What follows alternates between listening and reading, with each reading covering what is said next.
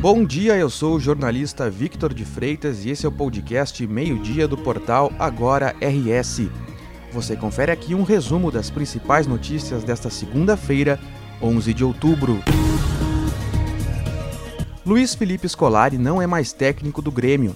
Após mais uma derrota no Brasileirão, dessa vez para o Santos na Vila, Felipão e a direção gremista teriam chegado a um acordo para encerrar a quarta passagem do técnico no tricolor gaúcho. Scolari assumiu a casamata do Grêmio no dia 7 de julho, no lugar de Thiago Nunes.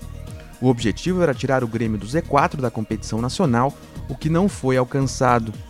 No próximo jogo do Grêmio pelo Brasileiro contra o Fortaleza no Castelão, a equipe será comandada por Thiago Gomes de forma interina.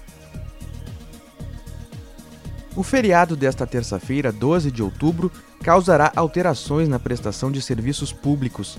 Apenas serviços essenciais como mercados, farmácias e de emergência, como a polícia e o SAMU, não terão alterações e funcionam normalmente. A maior parte do comércio deve fechar as portas, exceto estabelecimentos que mantêm acordo com os funcionários. Todos os serviços serão normalizados a partir da quarta-feira, dia 13. Um homem morreu após o carro em que estava cair em um valão em São Leopoldo, na região metropolitana de Porto Alegre. A vítima ainda não teve identidade divulgada. Havia outra pessoa no veículo. Ela ficou ferida e foi encaminhada para atendimento.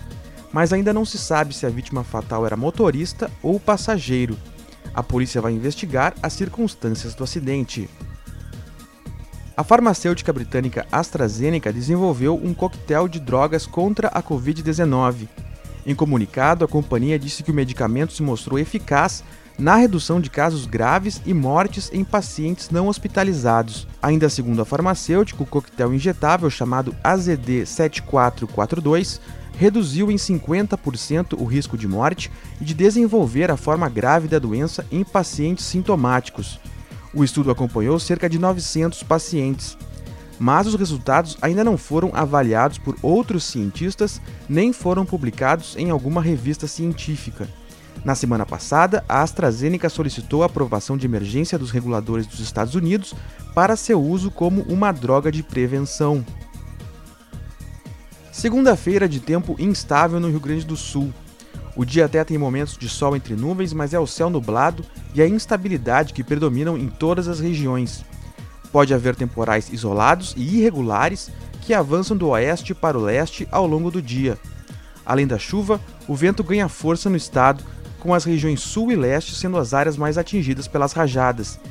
As temperaturas ficam amenas, máxima de 22 graus em Porto Alegre, 20 em Torres, 19 em Rio Grande e 19 em Bagé.